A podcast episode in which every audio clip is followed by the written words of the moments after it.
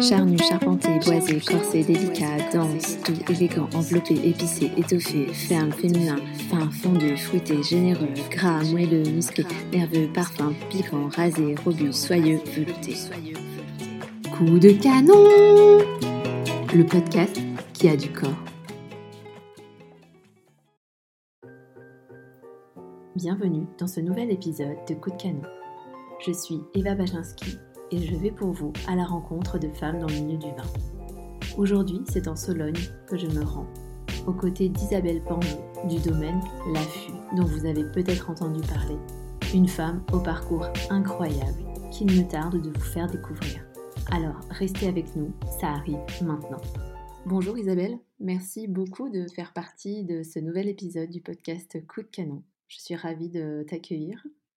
Bonjour Eva. Si on retrace vraiment brièvement ton parcours, parce que tu nous en diras plus juste après, mais tu es donc œnologue, tu as multiplié les rôles durant une dizaine d'années dans le milieu de viticole. je crois savoir que tu as fait tes armes en cave coopérative, tu es passé chez Mouton Rothschild, tu es parti en Inde, tu as appris aux côtés d'Yves Cuilleron. moi je dis chapeau, quel parcours est-ce que tu pourrais, dans un premier temps, Isabelle, te présenter voilà, avec tes mots? C'est vrai que j'aime beaucoup demander à, mes invités de se présenter avec leur propre sensibilité. Donc voilà, la parole est à toi. Ok, bah merci pour ton accueil. Donc je m'appelle Isabelle Pango, j'ai 40 ans. Ça me fait mal de dire ça. C'est la première année que je peux dire ça. et je viens du Loir-et-Cher, au sud du Loir-et-Cher, dans le coin qui s'appelle la Sologne qui est assez connu pour, pour ses bois, pour ses étangs, pour ses chasses, un petit peu moins pour ses vins. Et mmh pourtant, j'ai grandi au sein de l'appellation Cheverny-Courcheverny. D'accord. dans un petit village où mon papa avait une série de chênes qui était déjà celle de son père et son grand-père. Ah, super. Et donc moi j'ai plutôt grandi dans le milieu forestier, ce qui fait que j'ai été toujours d'une part assez attirée par, par, on va dire, les métiers classés comme masculins et, et par le contact avec la nature. Mmh et au départ, je, je, pensais éventuellement travailler justement dans, dans le, le bois, la forêt. Donc j'ai commencé par des études forestières. D'accord, des études forestières. Oui, effectivement, ça n'avait absolument rien à voir. Bon, quoique ça se rapproche effectivement, comme tu disais, de la nature. Mais justement, est-ce que tu pourrais voilà, nous détailler un peu plus précisément ton parcours et nous raconter un peu comment est venue cette envie de travailler dans le vin? Voilà, je sais pas, est-ce que ça a toujours été pour toi une passion? Est-ce que tu as eu un déclic? Ça a été une vocation? C'est venu finalement assez tardivement. et justement, à l'issue de ce BTS gestion forestière, père avait fourni des bois pour une étude de l'ONF, l'Office national des forêts, qui s'interrogeait sur euh, la pertinence de faire des AOC de forêt euh, pour les chênes à barriques. Parce qu'en fait, on parle toujours plus ou moins des mêmes euh, forêts comme donnant des, chênes remarquables pour faire des, bons fûts de chêne, comme Troncet, qui est, qui est la plus connue par exemple, mais il y en a quelques autres. Et donc, il y a un moment où l'ONF s'interrogeait sur la notion de terroir pour donner ces bois de qualité. Et donc mon père avait fourni des bois pour cette étude et donc je l'avais accompagné euh, à une dégustation comparative d'un même vin de base vieilli dans un fût d'un chêne de la forêt de Loge, dans un fût d'un chêne de la forêt de Nevers, dans un fût d'un chêne de la forêt de Troncet, etc. etc. Euh, vraiment fait de la même manière, la même chauffe, etc. Mais vraiment la provenance des bois uniquement qui, euh, qui joue. donc effectivement, c'était des vins complètement différents, ce qui qu'il avait un impact de, la provenance des bois, ou en tout cas du type de bois utilisé. Euh, au final, l'analyse statistique avait montré qu'il y avait parfois plus de variabilité entre deux chaînes de la même parcelle qu'entre deux régions euh, différentes. Euh, donc c'est finalement plus lié à vraiment l'arbre lui-même, sa génétique, la manière dont il a grandi, que qu'une notion de terroir mais cela dit, ça a été pour moi vraiment un pont vers le monde du vin que je connaissais de loin.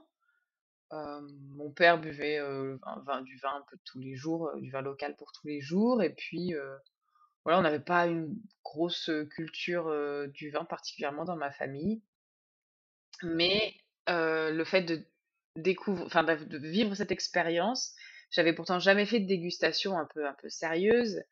Euh, et là, pourtant, je me suis sentie à ma place. Je me suis dit, waouh, mais en fait, je pense que j'ai quelque part euh, eu des aptitudes pour ça. C'est-à-dire que c'est vrai que j'avais toujours beaucoup fait marcher mes sens euh, depuis que j'étais petite, à sentir toutes les odeurs, à, à avoir, à voir le moindre détail qui change dans l'environnement, à entendre plein de sons différents. Et donc, finalement, ce que j'ai aimé avec la rencontre avec le vin, c'était cette dimension sensorielle. C'est-à-dire qu'on avait, comme le bois, un produit noble, vivant, provenant de la nature et du travail de l'homme. mais il y avait en plus cette dimension sensorielle qui me parlait vraiment, où je me sentais à l'aise là-dedans. C'était assez, assez spontané et évident pour moi. Et, euh, et en plus, c'est vrai que bah, j'ai vite compris que encore plus que le monde du bois, le monde du vin, c'était vecteur de culture, de rencontres, de voyages, euh, et que et que ça allait être euh, un terrain de jeu infini en fait. Bien Et sûr. ça, je l'ai assez vite perçu. Et ce qui fait qu'au départ, j'avais prévu, quand j'ai continué mes études après mon BTS gestion forestière, j'ai j'ai fait une année de prépa post-BTS pour présenter les concours d'école d'ingénieur. Au départ, c'était pour être ingénieure forestière. Et puis finalement, au tout dernier moment, euh, j'ai changé mon fusil d'épaule. Je suis allée en école d'agronomie et je me suis spécialisée en viticulture-œnologie euh, en, en, dernière année, en passant euh, donc à la fois le diplôme d'ingénieur agronome spécialisé viticulture-œnologie et le diplôme d'œnologue ah, ouais, d'accord. Ouais, super parcours. Et c'est là donc du coup que tout a commencé après Là, je suis rentrée dans le vif du sujet, ouais. Et, et, du coup, alors après, euh, où est-ce que tu es Où est-ce que tu du coup tu as commencé à, à faire tes armes en Donc là, j'ai compris que qu'il n'y avait pas un monde du vin, mais des mondes du vin, en fait. Ouais. Et tout l'enjeu de mes stages ou du début de ma vie professionnelle, ça a été en fait d'essayer de trouver celui où je me sentais à l'aise, euh, celui où, où j'étais euh, j'étais moi-même, euh, où je pouvais le plus exprimer mes goûts et mes compétences. Et, et donc, bah, j'ai commencé par par Bordeaux parce que ça restait quand même une référence. Bien sûr. J'ai aussi vite compris que pour le coup, c'est pas forcément le monde où je me sentirais le plus à l'aise. Il y avait un côté, voilà, un petit peu, un, petit peu chauvin, un petit peu d'entre-soi, qui me, qui, qui, me dérangeait un petit peu. J'ai compris qu'en tout cas, je ne serais pas forcément à l'aise dans une région très traditionnelle où euh, on n'avait pas forcément de raison de se mettre en question parce qu'il y avait un héritage très lourd qui avait toujours marché jusqu'ici, et voilà. Et, et, donc, euh, bah, ma deuxième vinification, ça a été pour le coup euh, un extrême opposé, puisque je suis allée dans un pays où la viticulture euh, pour faire du vin commençait depuis à peine dix ans, à savoir que je suis allée vinifier en Inde. Donc là, j'arrivais dans un pays où en fait la, le secteur vin n'existait pas. Il n'y avait pas de. Enfin, l'année où j'y étais, en 2008, euh, c'est la première année où le vin était autorisé à la vente en grande distribution, où il y a eu un premier réseau de cavistes euh, qui s'est monté, euh, qui était lié à l'entreprise où je travaillais, chez Soula. Et vraiment, c'était c'était la structuration de, de, de du vin là-bas, l'objectif étant d'éduquer le palais aussi des, des gens qui étaient des néo-consommateurs de vin. Donc c'était des vins un petit peu caricaturaux. L'idée c'était vraiment de que les gens sachent ce que c'est qu'un chardonnay, ce que c'est qu'un sauvignon. Donc euh, forcer un petit peu le trait sur les styles. C'était pas forcément un style très euh, nuancé comme on aime un peu plus euh, en Europe. Mais c'était euh, très bien fait et c'était vraiment génial de, de, de voir un, un, pays où il y a un petit peu plus de liberté dans la façon de faire les choses parce que Mmh parce que c'est en cours de construction. Oui, oui, j'imagine bien. Et puis ça devait être une expérience euh, du coup euh, très formatrice euh, aussi pour toi. Et puis, et puis du coup, bah, c'est, c'est peut-être aussi ça après qui t'a donné en fait envie de de, vouloir avoir ton propre domaine parce que jusque-là, tu avais peut-être été, comment dirais-je, pas un maillon, mais disons que tu avais vu certains aspects du vin et puis là, peut-être qu'après, ça t'a donné l'envie de, de, vouloir le faire de A à Z, je ne sais pas. Alors oui, ça s'est arrivé, cette envie-là, mais très tardivement, encore une fois. c'est arrivé que, que, presque dix ans plus tard, après cette expérience indienne. puisque donc après, bah, j'ai testé d'autres mondes du vin. Donc tu l'as cité, Yves Cuiron. Donc là, c'était plutôt les artisans vignerons qui font des très belles choses sur des magnifiques terroirs. ensuite, il y a eu Re de la cave coopérative. Enfin non, j'avais pas encore fait ma première cave coopérative. Euh, du négoce euh, dans le Rhône, euh, des domaines en propre dans le Languedoc, grosse union de caves coopératives dans le Languedoc. Donc j'avais vraiment, je continuais. J'étais toujours dans mon optique de, de, découvrir un petit peu tous ces mondes-là et de prendre partout un petit peu de savoir, un petit peu de compétences, chacun sur sa spécialité. Et, et en fait, l'élément déclencheur, je me suis jamais projetée en tant que vigneronne parce qu'en fait, quand on n'est pas issu de ce milieu-là, ça paraît tellement pas, ça, ça paraît tellement compliqué, tellement inaccessible euh, que que vraiment ça m'avait pas effleuré l'esprit. Euh, je pense qu'il a fallu le temps déjà que, que je touche un peu à tout, parce que c'est vrai que pendant ces dix ans-là, non seulement j'étais dans plusieurs régions, mais j'ai été aussi à plusieurs postes à la fois technique à la vigne, technique à la cave et marketing. Donc c'est vrai que j'avais vu un petit peu toute la chaîne. Et là, je commençais à me dire, ok, je commence à avoir vu un petit peu la vision à 360 degrés, sachant que le monde du vin, bah, en fait, justement, quand on est à son compte, c'est 10 métiers en un et on pourrait passer sa vie à se spécialiser sur un micro, une micro partie d'un de ces métiers-là. Donc c'est infini. Mais en tout cas, j'avais un aperçu de la totalité de, de ce métier. Et, euh, et c'est vraiment la naissance de mon fils en 2016, quand j'étais encore dans le Languedoc, euh, qui a fait qu'avec mon conjoint, qui était aussi du Loir-et-Cher, on s'est dit, bon, qu'est-ce qu'on fait? On s'installe définitivement ici ou, euh, ou on retourne là où on a grandi, sachant qu'on n'y était pas retourné depuis 15 ans, ni l'un ni l'autre.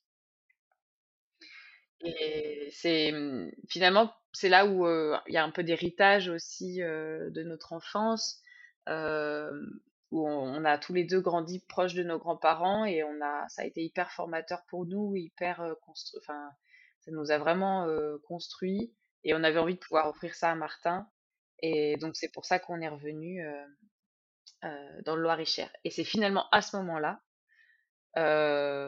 mon conjoint et moi, chacun voyant que l'activité qu'on faisait jusqu'alors, il n'y avait pas d'équivalent dans le Loir-et-Cher, bah, on a chacun de notre côté montré notre entreprise avec nos propres compétences et, goûts euh, en même temps avec euh, Martin qui avait 18 mois à ce moment-là. Donc, euh, ouais, gros challenge.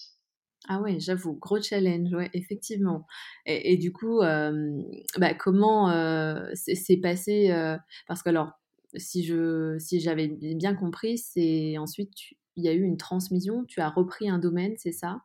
Euh, Oui, donc euh, moi je, n'avais pas d'accès particulier au foncier puisque donc pas de pas d'historique viticole dans la région.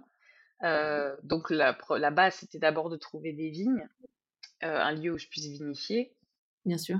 Et puis du matériel et voilà. donc je cherchais au départ vraiment là où j'avais grandi, Cheverny, Courcheverny. J'ai vu qu'il y avait rien qui se faisait dans le timing qui était le mien en termes de, transmission de domaine. ça avait plutôt le vent en poupe depuis quelques années, ces appellations-là. Donc la nouvelle génération revenait un petit peu plus reprendre derrière les parents. C'était un petit peu moins le cas en appellation Touraine, où je suis désormais malgré tout, ça reste sur là où je suis, ça reste la partie le terroir de Sologne viticole. Donc ça la partie Touraine-Wally où je suis forme une unité de terroir avec euh, Cheverny-Courcheverny qui est cette euh, Sologne viticole, donc ce plateau un petit peu en altitude entre la vallée de la Loire et la vallée du Cher au sud du Loir-et-Cher. Donc des sables sur argile avec présence de la forêt tout autour. Il y a un petit microclimat un petit peu spécifique. donc j'ai élargi mes recherches, mais je voulais rester dans ce paysage de Sologne viticole parce que c'est celui qui me parlait. je me disais, quitte à revenir là où j'ai grandi, bah, je voudrais vraiment que ça corresponde à, à, à à mes paysages de cœur, quoi. Et donc effectivement, j'ai cherché euh, et par une rencontre, par une personne en commun, euh, via mon conjoint, j'ai rencontré euh, mon cédant qui partait à la retraite, n'avait pas de repreneur et cherchait quelqu'un pour, pour s'installer à sa suite. Le feeling est bien passé, je suis tombée amoureuse de l'endroit et du coup, ça s'est fait assez vite. En, en huit mois, j'étais installée, Ah ouais, en huit mois. Ah oui, j'avoue. Ouais. Ouais, la chambre d'agriculture m'avait dit non, non, mais tu rêves, Isabelle, il faut au minimum un an pour s'installer. Bah Ouais, ouais. effectivement, parce que je connais des personnes qui ont mis beaucoup plus longtemps, heu, ah ouais, donc heu, superbe, heu, superbe ascension. Bon, en enfin, finalement, c'est c'est peut-être un mal pour un bien parce que du coup, tu étais aussi, tout de suite dans le bain et puis bon, l tu avais quand même un sacré bagage aussi derrière toi, donc j'imagine que ça t'a quand même, beaucoup aidé. En tout cas, tu es partie d'une, d'une belle feuille blanche et Mm. Vraiment j'admire parce que c'est, c'est vraiment super. Il y en a pas beaucoup qui, heu, qui auraient ce panache, en tout cas, de, faire ça. Euh, et aujourd'hui, si je te pose la question de quels sont euh, les projets euh, pour la suite du domaine, euh, qu'est-ce que tu aurais à répondre à ça? Parce que c'est vrai qu'aujourd'hui, on, quand même, on sent une belle notoriété sur tes vins. Euh, Est-ce que tu pensais que d'ailleurs, euh, ça allait prendre euh, si vite Euh, Voilà, je, ne sais pas comment tu as, vécu un peu cette, ascension, justement. Alors, euh, je l'ai pas, enfin, je pas vraiment, pas eu l'impression de vivre euh, une ascension. Euh, c'est l'image que les gens me renvoient quand je parle avec eux, comme toi à l'instant. Et donc, à force, j'y crois. Mais moi, c'est vrai que j'ai une personnalité à plutôt voir les, les choses que j'ai pas encore réussi à faire, les défis qui me restent à, à, mener, ce que j'ai pas fait comme je voulais, ce qui m'est tombé sur le coin du museau alors que c'était pas prévu. Et Dieu sait que ces dernières années, il y en a eu des choses imprévues. Et donc c'est vrai que non, je m'attendais pas du tout euh, à ce qu'il y ait un, un accueil euh, si bon et si rapide euh, autour de mes vins et autour de mon histoire aussi, parce que je j'ai le sentiment que c'est vraiment un ensemble aussi. Mm. Euh, et on le sait bien, hein, dans le monde du vin, un caviste ou un restaurateur, il veut un vin qui plaise, qui est, qui soit facile où on trouve un usage facile et où en plus ils puissent euh, vraiment euh, raconter euh, comment c'est fait, par qui, euh, avec quelle philosophie euh, et l'histoire de la personne. Donc ça, c'est évident que ça, aide beaucoup. Euh, après, moi, je j'ai eu un gros facteur chance, je pense, au démarrage, que j'ai un peu provoqué, certes, parce que parce que je me suis bougée, parce que j'ai eu un peu de culot, parce que j'ai parlé aux bonnes personnes. Mais j'aurais pu faire ça et que les personnes soient pas réceptives aussi. Donc, il y a notamment Olivier Poussier, meilleur sommelier du monde 2000, qui, euh, qui, qui a sélectionné un de mes vins pour la Polée des vins de Loire à Chartres, euh, et où je me suis retrouvée le premier jour de ma vie de vigneronne, euh, où je sortais mes premières bouteilles, au micro entre Olivier Poussier et Pierre Gagnère, euh, devant un parterre de, de restaurateurs, des sommeliers d'étoilés, de journalistes du vin, à présenter mon premier millésime et bah, devant mes pères aussi, tous les, grands vignerons de Loire. C'était, c'est un moment qui, restera gravé à jamais. Donc effectivement, ça, ça a été une rampe de lancement incroyable. J'imagine, puis c'est très gratifiant aussi pour, pour ton travail parce que voilà, ça veut dire que, que tes vins plaisent, que, ta personnalité aussi plaît. Donc, enfin, en tout cas, c'est, euh, enfin, je, je trouve ça génial et, euh, et j'aime parler du coup de ce terme d'ascension parce que pour moi, c'est vraiment euh, ça de- de- du côté de ma fenêtre. je, je trouve que tu as un, un parcours extraordinaire.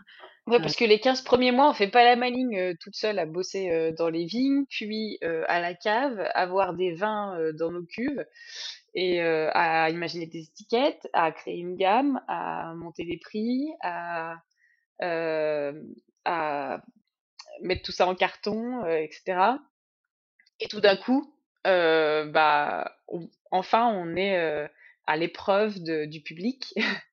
Et, et, et, on a un moment, un petit moment de stress à se dire, est-ce que tout ce que j'ai imaginé dans mon cerveau fécond pendant 15 mois, ça va être compris, ça va être apprécié et ça va parler aux gens.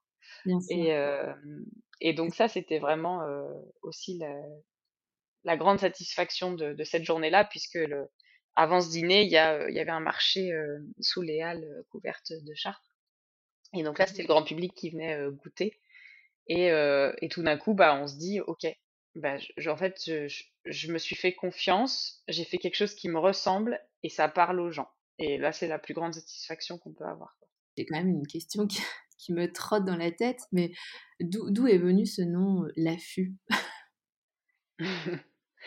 Alors, bah, j'ai réfléchi avec mon conjoint aussi, avec des amis vignerons qui me connaissent bien, avec une agence aussi spécialisée dans le monde du vin. On s'est posé la question un petit peu des, valeurs qui étaient les drivers du domaine et comment on pouvait les incarner via aussi le, nom qu'on choisissait pour le domaine. Clairement, l'ancrage Sologno était fondamental puisque j'aurais fait ça ailleurs, j'aurais fait ça nulle part ailleurs, pardon, j'aurais fait ça ici et nulle part ailleurs. donc la Sologne, c'était quand même un point important. Donc je voulais un nom qui évoque la Sologne. il y avait ce côté aussi, bah, je t'ai parlé tout à l'heure de des sens toujours en éveil. Oui. bah c'est ça aussi être à l'affût. Bien sûr. Et donc un affût, c'est à la fois un lieu où on peut observer des animaux, pour de la chasse ou pour de l'observation, pour de la chasse photographique, peu importe.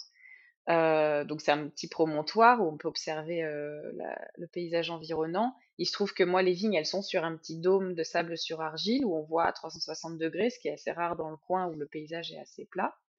Donc il y a cette notion de pouvoir observer autour de soi. Il y a être à l'affût qui, pour moi, est vraiment une euh, attitude que doit avoir le vigneron, la vigneronne dans ses vignes, d'être à l'affût de la météo, de comment la plante réagit, comment le, sol se comporte, euh, des maladies, d'être à l'affût de nouvelles techniques, de nouvelles rencontres. Et puis enfin, euh, affût, ça vient du mot fuste, qui désignait à l'époque à la fois le tronc de l'arbre et le fût de chêne. Donc ça faisait écho à mon passé forestier et donc la boucle était bouclée, c'était le mot parfait. Ah oui, j'avoue, c'est une superbe histoire et en plus, moi j'avais déjà énormément tiqué, pas du tout au sens négatif du terme, mais sur mmh. l'étiquette et le nom parce que je trouve que déjà ça se démarquait complètement bah, de ce qu'on pouvait voir. Et puis, on ressentait quelque chose d'assez fort, même, tu vois, dans les tons des, des couleurs, dans, dans le nom. Et puis, voilà, on sentait vraiment une personnalité, quelque chose se dégager de cette étiquette. Donc, finalement, tu vois, le, le nom qui est très évocateur, bah, comme tu dis, la boucle est bouclée, mais, mais ça fait énormément sens. Donc, voilà, je j'avais aussi envie d'en savoir plus sur, sur ce nom-là. C'est vrai que quand tu as, fait du vin pour les autres aussi et que tu fais quelque chose pour toi, euh, bah, tu as envie que ça te ressemble vraiment. Oui, bah complètement, complètement. Et donc, et donc j'ai fait quelque chose qui vraiment me plaît à moi, où il y a une dimension créative, y compris dans les visuels. en me disant si ça me plaît à moi, bah, ça plaira aux gens qui me ressemblent et, et, dont je souhaiterais qu'ils fassent partie de ma communauté. Quoi. Bien sûr, non mais je, je te rejoins tout à fait là-dessus. Enfin, en tout cas, moi je, je suis très fan, donc. je te remercie. du coup, c'est vrai que donc tout à l'heure, tu nous disais que tu t'es sentie bien accueillie finalement à Sasset. mais aujourd'hui, toi, en tant que jeune vigneronne, l'égalité des genres, l'égalité homme-femme, euh, est-ce que du coup ça t'évoque euh, quelque chose? C'est vrai que moi j'aime beaucoup euh, interviewer mes, mes, invités sur le, sur le sujet. On sait qu'il y a encore très peu de femmes, ou du moins les femmes sont, sont, un peu moins mises en valeur dans ce monde-là. voilà, toi d'autant plus que tu as eu en plus le mérite de construire ça toute seule. Est-ce qu'aujourd'hui ça te motive pour, pour changer les codes ce qui, étonne beaucoup les gens, hein, parce que la première question quand il me rencontre, c'est Ah, mais vous êtes d'une famille viticole? Ah ouais. Bah non. Ah, mais votre mari fait ça avec vous? Non. et, et, là, en fait, ils comprennent pas. ils bug. ah, mais vous êtes toute seule? Bah, Ouais, piloter, là, oui. hein. Ouais. J'ai une équipe, mais à piloter, oui. Ouais, c'est ouais, ben non, mais On sent on que ça rentre pas, c'est pas dans le logiciel classique, quoi. Non, voilà, c'est exactement ça. C'est c'est ça tend à changer, mais c'est pas encore, heu, tu vois, rentré dans, mmh, Mais j'en finalement veux pas aux gens, hein, c'est normal, ça répond à des statistiques aussi. Heu, il y a il y a encore, heu, même s'il y en a pas mal, c'est pas la majorité des femmes, c'est pas une majorité de femmes chefs d'exploitation et c'est aussi assez rare statistiquement qu'elles soient seules à piloter. Donc je peux très bien comprendre la réaction. Mais oui, y a mais ça paraît, alors des fois ça me sert quelque part parce que les gens ça les marque, encore davantage. Ils se disent: «Ah ouais, en plus elle fait ça toute seule» et mais mais on sent que, mmh, effectivement, ils s'attendent pas à ça et non, et ouais, c'est pas, courant. oui, oui, je comprends. Puis on enfin, Mais ça l'est de plus en plus, heureusement. Oui, c'est ça, heureusement. C'est avec des femmes comme vous, justement, qui qui changent un petit heu, qui fait qu'effectivement les mœurs, heu, ch changent et c'est bien. Heu et justement, toi, est-ce qu'il a été dur de de trouver cette, place en tant que femme, ou pas? Est-ce que tu est-ce qu'à un moment dans ta carrière ou même maintenant, tu trouves que c'est un ça a été un problème? Enfin, un constat général, hein, dans le monde de la viticulture, mais est-ce que tu penses que ça a été un problème dans ton travail? Alors moi, j'ai jamais, heu, je pense que là, c'est plus une question de posture, heu, de voir ça comme un problème ou pas. Pour moi, ça a jamais été une question, en fait. Heu, ça a jamais été un sujet en soi. Je suis un être humain, je fais ce que je veux. On s'en fout quoi, le reste, on s'en fout. Enfin, je suis un être humain, je fais ce que je veux parce que j'ai la chance d'être dans un pays où on fait ce qu'on veut, mais bon, heu, ce serait pas malheureusement le cas partout. Mais ce que je veux dire, c'est que, bah, moi, j'ai grandi avec 2 grands frères. Mes parents ont jamais fait de différence entre nous, m'ont jamais fait comprendre que moi, j'avais une autre destinée ou qu'il y a des choses qu'ils faisaient que moi, j'aurais pas le droit de faire ou voilà. J'ai fait des études forestières où c'était encore plus masculin. À une époque, je voulais être pilote de chasse, je te raconte pas. Et heu et et finalement, le monde du vin, c'est presque soft, heu, par rapport à tout ça. Mais en tout cas, moi, ça a jamais je me suis jamais mise des barrières en me disant: «Ah, je suis une femme, ça, c'est pas pour moi». Ouais, Alors probablement que c'est juste parce que mes parents ont très bien fait leur travail pour la construction de mon estime de moi-même et que du coup, j'ai toujours considéré que, que rien n'était impossible si on mettait les moyens et et que et que c'est pas quelqu'un d'autre qui allait m'imposer des barrières ou une société qui allait m'imposer des barrières. Oui, toi, tu es bien tes mais pour moi, du coup, ça a jamais été vraiment un un problème. Alors après, oui, j'ai été face à des comportements, vraiment, particuliers parce que j'étais une femme, soit, heu, voilà, ça, ça a pu arriver. Mais j'ai jamais choisi de de leur donner, du crédit et Et même souvent, c'était les autres qui me disaient: «Mais ça, ils font ça parce que tu es une femme» et même moi, quand ça m'arrivait, je je me disais: «Bah non, c'est moi perso, enfin, ça n'a rien à voir avec mon genre». Je pensais c'était pas un positionnement pour moi être une femme, voilà. Je me disais: «Au pire, ils éventuellement, ils s'en prennent à ma personne, à moi, quoi. C'est ma personnalité, ma façon d'être ou voilà, qui leur convient pas, mais mais c'est pas parce que je suis une femme que je suis saquée». Ouais, ouais. J'aurais peut-être une relecture différente aujourd'hui avec du recul, mais en tout cas, pour moi, c'était pas du tout un réflexe de de d'attribuer ça à, mon genre. Donc c'est vrai que je l'ai pas j'ai vécu des choses de ce genre-là, mais je les ai pas vécues comme étant des violences sexistes ou des des barrières, heu, liées à mon genre. Ce que je veux dire, c'est qu'il y a les choses qui nous arrivent et puis il y a comment on les prend aussi, quoi.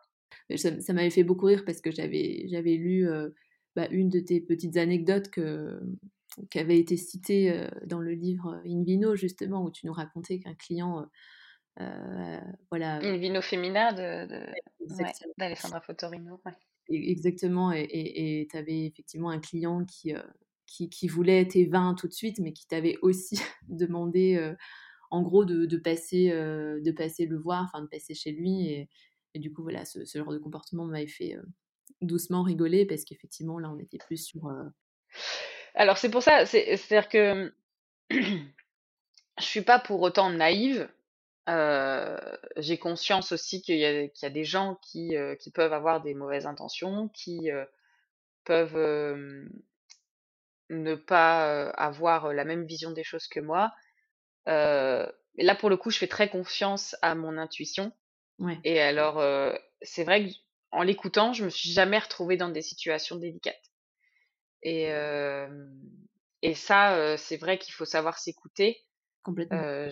c'est vrai que dans ce livre-là, on voit plein de récits aussi de, de, femmes, et, j'en connais plein qui, parce qu'on leur dit que c'est comme ça qu'elles vont s'insérer dans l'équipe, parce que elles n'ont pas envie de décevoir leur boss, parce que c'est leur premier job et elles veulent faire leur preuve.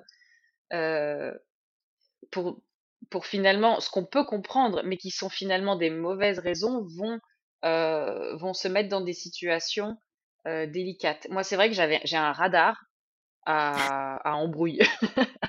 un radar à traquenard. Et, euh, et en gros, la moindre personne où je suis pas euh, en pleine confiance, euh, je, je, je, coupe court et, c'est fini.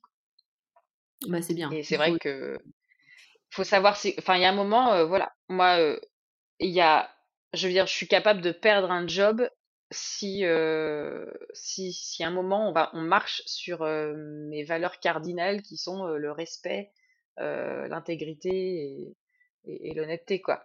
Donc, euh, si euh, je, c'est vrai que ça, ça malheureusement, c'est aussi, il faut avoir la chance d'être dans cette position-là. Il y a, des femmes qui parfois n'ont pas cette chance-là, qui tiennent absolument à leur travail pour des raisons X ou Y, et qui, qui n'ont pas cette liberté-là. Mais moi, je me la suis toujours donnée. Je me suis toujours dit, donne-toi à fond, euh, donne tout. Enfin, je suis passée à côté du burn-out en tant que salarié, etc. Donne-toi à fond dans tes boulots, donne tout ce que tu as, montre qui, de quoi tu es capable, euh, progresse. Mais il y a une ligne qu'il faudra jamais, euh, ouais, pourra jamais euh, franchir. Mmh. C'est, le respect de, de, ta personne et, et, ça, je m'y suis tenue, quoi. Et, et, et c'est vrai qu'il faut pas avoir peur, en fait. Oui, complètement, complètement. bah, je pense qu'aujourd'hui, en plus, enfin, les, jeunes générations ont d'autant plus conscience de cela et, enfin, en tout cas, moi, je le, vois dans mon entourage et je le vois même par ma propre personne et on, a de, moins en moins peur, en tout cas, de, de, dire ce qu'on pense et justement de, ne plus se laisser faire, que ce soit homme ou femme hein, d'ailleurs, mais euh, voilà, en tout cas, c'est un constat que je fais et, et c'est euh, bien. euh, Aujourd'hui, mmh. est-ce que tu as une femme euh, ou des femmes qui t'inspirent? J'ai soutenu Pascaline Lepelletier dans, dans, son beau parcours au sein de concours du meilleur sommelier du monde à Paris euh, euh, elle s'est arrêtée aux portes de la finale, euh, mais c'est pas fini. Je pense qu'elle n'a pas dit son dernier mot. Et c'est vrai que Pascaline, que j'ai rencontrée, qui a, eu la gentillesse de déguster mes vins sur un salon, et, aussi à New York, puisque mes vins voyagent en, envoyé cargo là-bas et qu'elle avait eu l'occasion de les déguster puisqu'elle travaille là-bas. Elle, elle incarne pour moi bah, tout, tout ce qu'il faut quoi. C'est-à-dire à la fois de la persévérance beaucoup de talent beaucoup de travail beaucoup d'intelligence beaucoup d'humanité de la finesse de la nuance l'envie de, de, bousculer les codes sans être révolutionnaire en le faisant de l'intérieur avec les codes actuels enfin, avec les codes euh, dominants, euh, pas en se mettant en contre ou en rébellion, mais en le faisant euh, de l'intérieur pour faire évoluer bah, la place des femmes dans le monde du vin, pour faire évoluer les, les méthodes d'élaboration de, de, des vins et de culture de la vigne pour qu'elles soient plus naturelles aussi.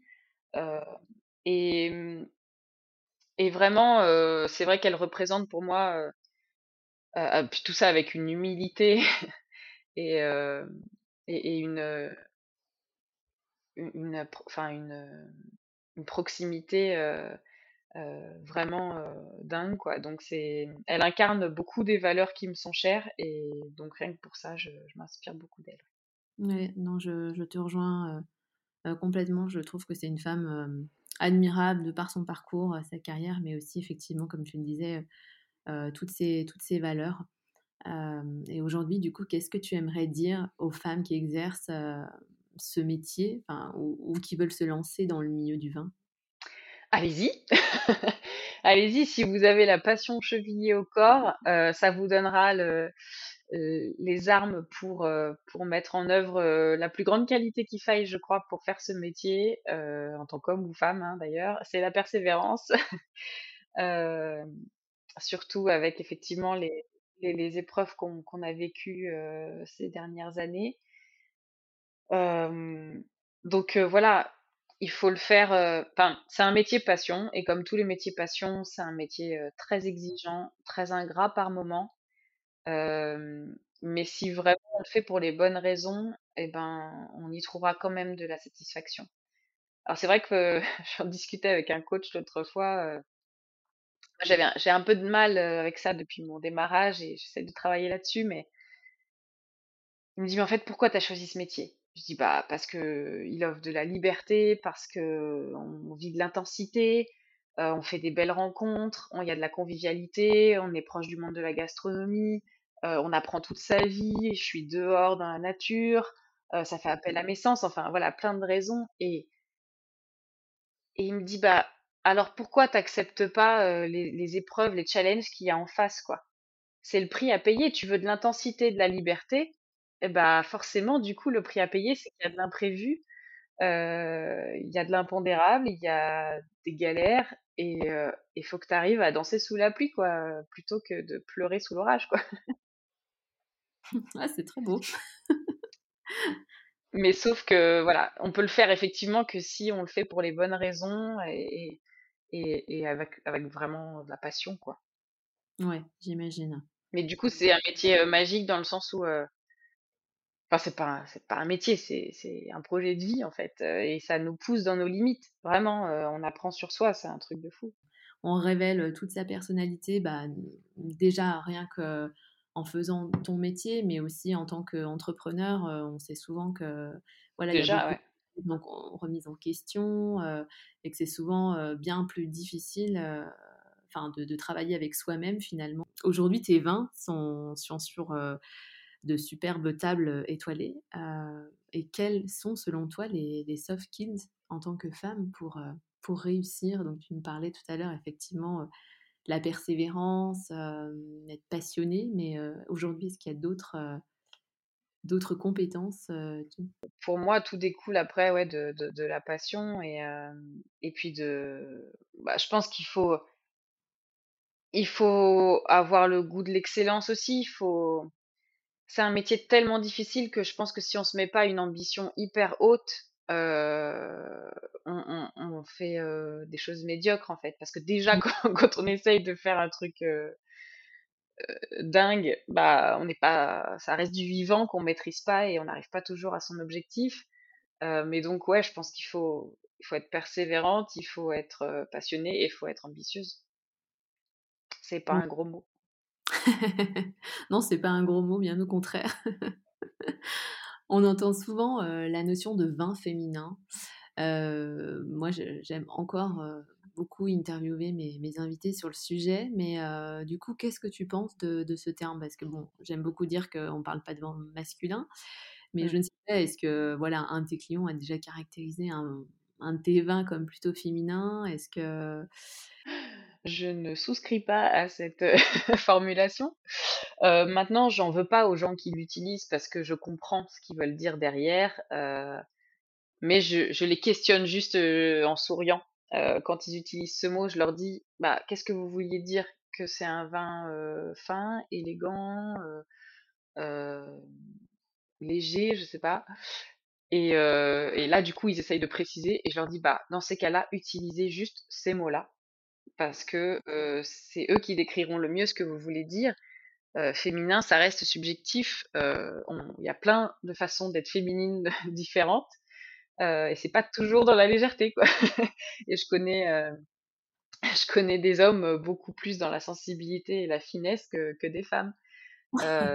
donc je les invite juste à utiliser les vrais mots qui décrivent la sensation qu'ils ont plutôt qu'une image qui finalement ne leur parle qu'à eux parce qu'elle est très subjective et continue à véhiculer, des clichés selon lesquels bah, un homme c'est forcément dans la robustesse et la force et une femme c'est forcément dans la finesse et l'élégance. Mmh,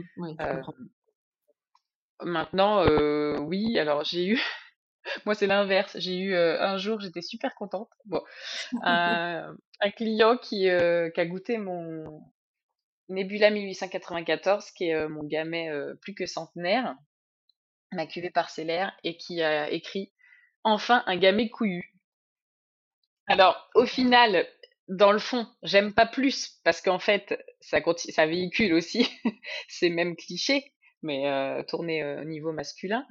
Euh, mais en tout cas, ça m'a fait rigoler dans le sens où, pour le coup, ça désattribuait le côté féminin à une femme et, ça venait lui donner l'opposé. J'essaye de faire attention à utiliser les vrais mots qui, décrivent les sensations qu'on a et pas des images liées à un genre ou à un autre. Justement, si on s'attarde un petit peu plus au vin que tu élabores, est-ce que toi, en reprenant le domaine, tu avais l'ambition de créer un vin qui te ressemble ou est-ce que tu as quand même perpétué un savoir-faire, l'histoire du domaine euh, je sais pas, peut-être que tu as changé des façons de faire, tu as réalisé des, des ajustements. Euh, je suis vraiment repartie de zéro parce que ça faisait cinq ans que le vigneron précédent n'exploitait plus ses vignes. C'était un, vigne, un négociant voisin qui, euh, qui, exploitait. Donc ça partait dans des grandes cuves avec euh, d'autres, d'autres raisins de négoce. donc vraiment, je suis repartie de zéro. J'ai pris ni stock, ni marque, ni clientèle. Je suis repartie de zéro. Quoi. ce qui était à la fois vertigineux à la fois une grande opportunité pour justement faire tout de suite ce que je voulais et avoir une grande liberté de création du coup, l'objectif, bah, c'est vrai qu'au début, on navigue un peu à vue, on ne sait pas exactement ce que nos parcelles vont être capables de donner. Donc on goûte les raisins, on commence à se faire des idées. C'est vraiment l'observation du vignoble, et puis l'évolution après de des vins à la cave qui m'a inspiré, les vins que je voulais faire. Il y a vraiment un croisement, enfin, c'est vraiment une alchimie entre ce que le terroir est capable de donner et je voulais que les vins puissent le révéler. Je voulais qu'on soit typique du cépage, typique du terroir. Et même sans le vouloir, par les dizaines de milliers de micro-décisions qu'on prend en 15 mois euh, sur, le résultat final que va, être la bouteille, on marque forcément de son empreinte euh, le vin et, du coup il nous ressemble sans même qu'on en ait envie finalement. Oui, c'est sûr. Bah, on, sent quand même dans tes vins qu'il y a une, une singularité particulière parce que j'ai, je me suis quand même intéressée un peu au type de vinification et, comment est-ce que tu, tu conduisais aussi ton, ton vignoble. est-ce que tu, justement tu pourrais nous en parler, les notions liées au bio, l'utilisation de, de, tes jarres? Je crois aussi que tu as replanté des vieux cépages, non? Voilà, tout ça, ça, bon, bien évidemment, ça contribue à, un type de vin et puis à des vins qui te ressemblent. Mais voilà, est-ce que tu pourrais nous en dire un, peu plus Peut-être que tu as un, vin phare que... Mmh, bon, j'imagine que tu les aimes tous, mais en tout cas, mmh, un vin particulier que tu pourrais nous décrire? Oui, c'est vrai qu'il y, a, une cuvée qui, que j'ai beaucoup aimé faire et, faire découvrir et, et, dont le concept plaît, c'est parce que justement ça regroupe un petit peu tout ce que tu viens de dire, à la fois l'élevage en jarre de terre cuite, qui va permettre d'ouvrir aromatiquement les vins un petit peu plus vite, qui va permettre par, en opposition à la barrique, qui oxygénerait aussi, de, de, conserver vraiment le, le, fruit originel du vin, qui va permettre d'avoir une bonne, une bonne fraîcheur en finale aussi. Et mmh, ça, c'est en plus une cuvée qui bah, justement fait appel à deux cépages, dont un très local, le menu Pinot, qui est, euh, qui est un cépage local qui s'appelle aussi l'orbois, euh, qui est vraiment lié à la vallée du Cher et la Sologne viticole. Euh, donc qui compose pour les deux tiers cette, cette, cet assemblage. La cuvée s'appelle ambivalente. Et donc en fait, comme c'est un assemblage de menu pinot et de chenin qui s'appelle aussi pinot de la Loire ou gros pinot, donc il y avait historiquement le gros pinot jugé comme noble et en assemblage avec un petit peu de menu pinot jugé plus rustique. Et donc ce côté à la fois noble et rustique, ça m'a fait penser à la personnalité des vigneronnes justement. Euh, et donc j'ai représenté comme une carte, comme une reine de cœur sur, sur une carte à jouer, euh, un côté et, l'autre en miroir. Et en fait, euh, d'un côté, c'est euh, la vigneronne des champs avec son sécateur et, son gilet sans manche. Et de l'autre côté, c'est la vigneronne des villes en tailleur avec un verre à la main. Et, et ça montre bien un petit peu la l'ambivalence euh, des, des femmes dans, dans ce milieu. C'est qu'on bah, on, a à la fois un métier exigeant physiquement, euh, qui demande de se dépasser en permanence, qui est jugé comme plutôt masculin, et en même temps, bah, c'est pas forcément pour ça qu'on dit euh, adieu à notre féminité et, euh, et qu'on n'a pas envie aussi d'un Ouais, peu je de, comprends très bien. de Eh ben, écoute, en voilà tout cas, de, de merci pour ces explications. de si tu veux bien, maintenant, on va passer à la dernière partie que j'appelle la Madeleine de Proust. Est-ce que tu aurais un petit plaisir simple de la vie à nous partager? Mhm.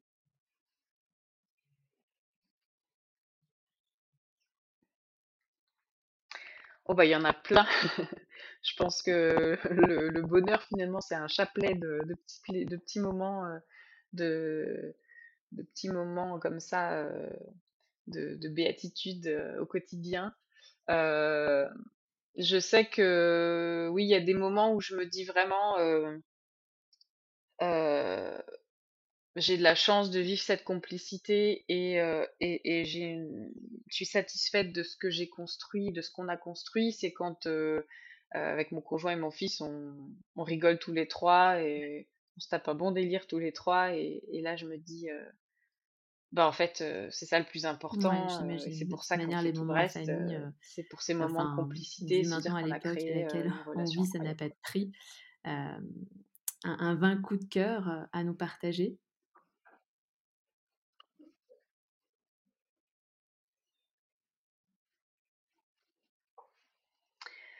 Un vin coup de cœur. Bah écoute, pendant très longtemps, j'ai pas été champagne du tout parce que je pense que j'ai pas mou- j'ai pas goûté les bons, tout simplement. Et, Ok, et récemment, j'ai eu un très très gros coup de cœur avec le champagne Giraud, euh, Esprit Nature.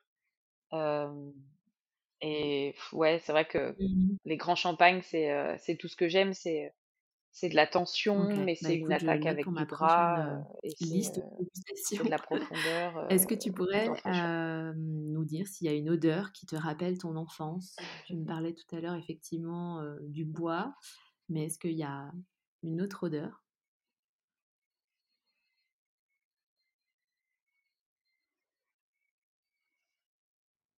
Ouais, alors c'est vrai que quand je passe quelque part où il y a des bois qui ont été coupés récemment, tout de suite ça me replonge dans la scierie de mon père. Il y a également une odeur plus liée aux vacances. J'ai passé toutes mes vacances au bord de, de l'Atlantique depuis que je suis née et bah c'est vrai que l'odeur des pins Ah maritimes et des non, cyprès je, euh, au soleil, euh, ça a une odeur très particulière et Un dernier verre de vin qui t'a marqué?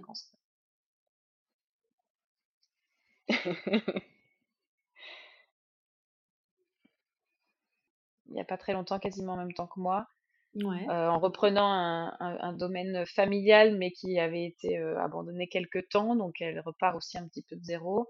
C'est Hermine de Clermont-Tonnerre qui est en Vallée du Cher. Et j'ai goûté euh, il y a quelques mois son, son rouge, le Vano UP euh, 2019. C'était un assemblage de Cabernet Franc et de Malbec, enfin de Co, comme on dit par ici. Et il y avait une très belle densité, côté très épice aussi, un peu dans le style de, ce que j'avais fait avec mon gamay centenaire.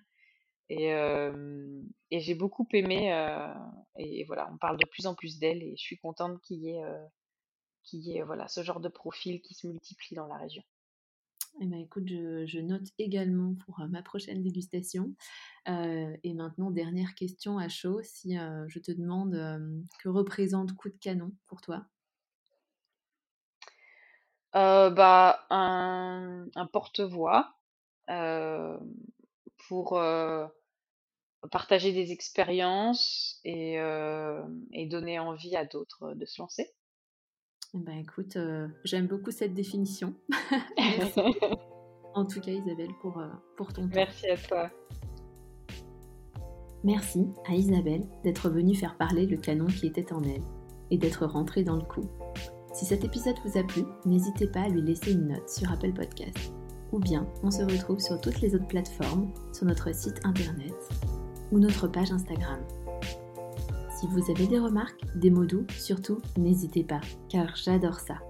Allez, on se retrouve prochainement pour un nouvel épisode du podcast Coup de canon.